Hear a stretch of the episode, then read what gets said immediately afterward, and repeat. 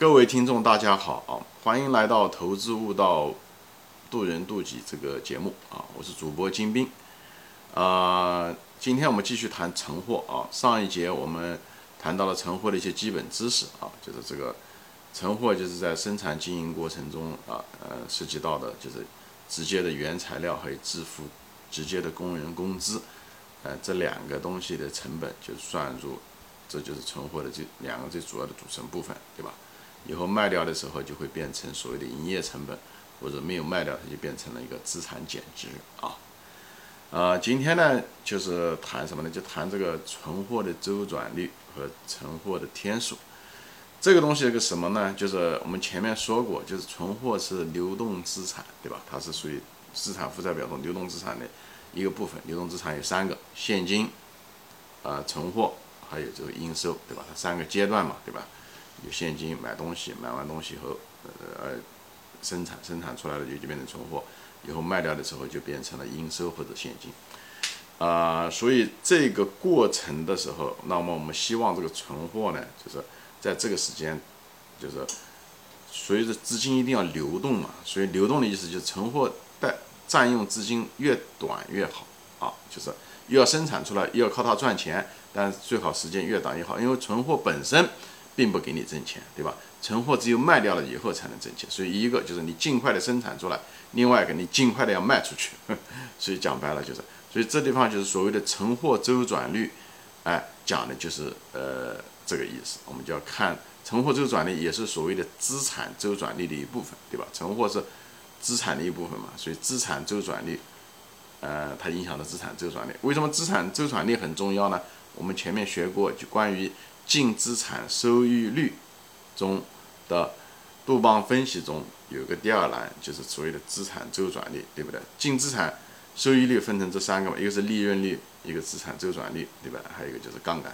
那么，呃，存货的这个周转率就影响了资产总的资产周转率，对吧？总的资产周转率涉及到几个了？一个就是应收账款的周转率，对不对？一个就是存货的周转率。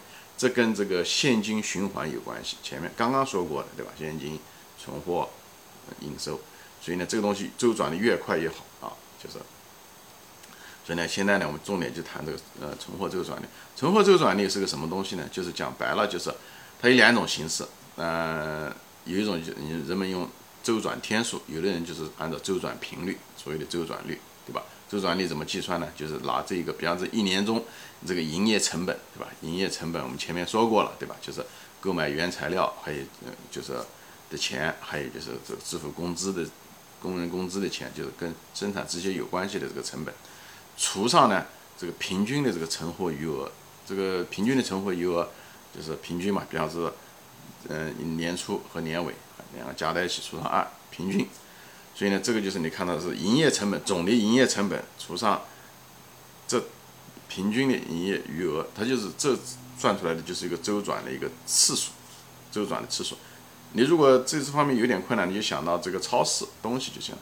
它超市也许一年的营呃，比方说进货进了一百万，对不对？但是放在超市上，它可能当时就就放了十万，那么它就周一年它就周转了十次，对不对？一百万除上十就十次。这是，所以它是一个周转的一个频，呃，周转率嘛，它是多少次？一年中它也能翻货能翻多少次？它就所谓的叫周转率。因为这周转率还是很重要啊，因为它涉及到这个流动性。我们前面说过了，我们赚钱是靠现金嘛，对不对？企业的估值也是现金流，对不对？所以呢，每次现金存货以后卖掉以后变成应收再回来，这时候应该赚一笔钱。对不对？这个循环过来了以后赚一笔钱，那么这企业这一年中能赚多少钱呢？对不对？这取决一个，它你每次能赚多少钱，这是你的利润率，对不对？另外一个呢，就是说白了，就是你能够赚多少次，对不对？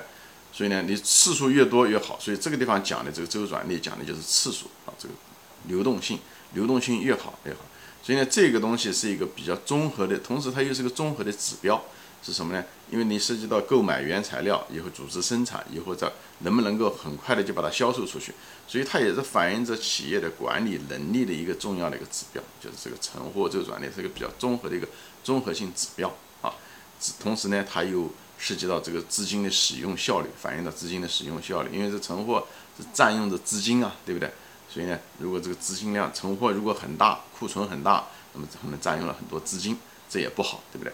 所以呢，一个好的管理层和这方面可能就会，呃，能力强，那么占用的就比较少，对不对？还有一个当另外一方面有可能是反映的这个这个企业的这个，呃，竞争力怎么样，或者说需求情况怎么样？如果产品需求不好，它可能存货就比较多，对不对？比较滞销，对不对？就一直放在仓库里面，这样的还一既容易贬值，而且还占用资金，对吧？所以呢，你看这个周转率一年能够翻多少次？哎，周转率多少？这个就反映到这个企业的外部的供需情况，或者是竞争能力情况。那么从内部呢，你也可以看到，管理层组织购，就是叫什么产，就是购买、生产、销售，对不对？购、产、销这个循环的这个能力，组织能力怎么样？这也是一种管理层的一种能力，内部的能力啊。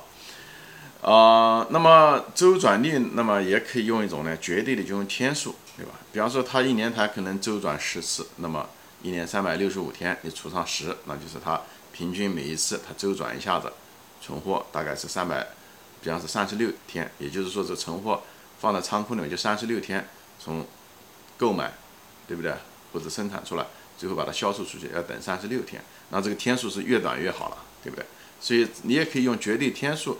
来反映着这个，呃，周转率啊，只是两种不同的表现形式，一种是多少次，一年多少次，还有一个就是呢，呃，它每次周转一次要花多少天，这跟物理中的这个频率和波长之间的关系是一样，只是两个不同的表达形式而已啊，这是一个东西，呃，一个概念，两种表达形式啊。所以呢，另外呢，就是想嗯讲一下子什么呢？就是我们知道这个在会计中，我们知道有这个现金循环，对不对？就是从现金经过存货到应收，再回到现金，对不对？所以呢，这个现金的周转天数呢，实际上就是由两个东西组成的，一个就是存货的周转天数多少天，比方三十六天，对不对？还有个应收账款的周转天数，就是你把货卖掉那一天开始，最后你把现金能够收回来，这也是。占用现金的一个另外一种形式，应收账款，对不对？所以这两个，比方说应收账款需要六十天收回来，那么整个现金的周转天数很可能就是三十六天加六十天，那么就是，对吧？九十六天，那么这就是你的现金的周转天数。因为前面讲过，这个都属于流动资产的一部分。那么我们这个企业呢，估值呢是按照未来的现金流，而未来的现金流。那你从另一个角度来怎么看这个现金流呢？现金流就讲白了，每一次流回来挣多少钱，还有这一年中它能够赚多少次，对不对？是这两个参数组成的，一个就是利润率，一个就是周转次数，对不对？我们在这地方讲的是现金周转次数，所以作为一个管理者来讲，你要把这两个，呃，存货的周转天数和应收的周转天数应该越短越好。对吧？这个关于应收账款，我们会在另外一个栏目会说啊。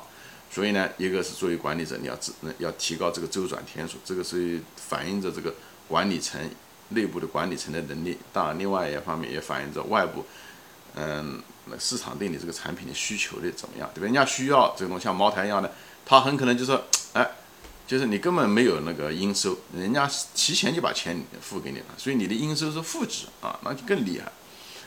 嗯，所以呢，就在这个地方呢，就是，就大家对这个东西有个概念，就是为什么，就是把这个逻辑关系搞得比较清楚啊，就是这个存货以后又有周转率，为什么要有周转率呢？因为涉及到现金的周转率啊。为什么要现金周转率很重要呢？因为涉及到现金流。那么现金流呃是什么东西来决定的呢？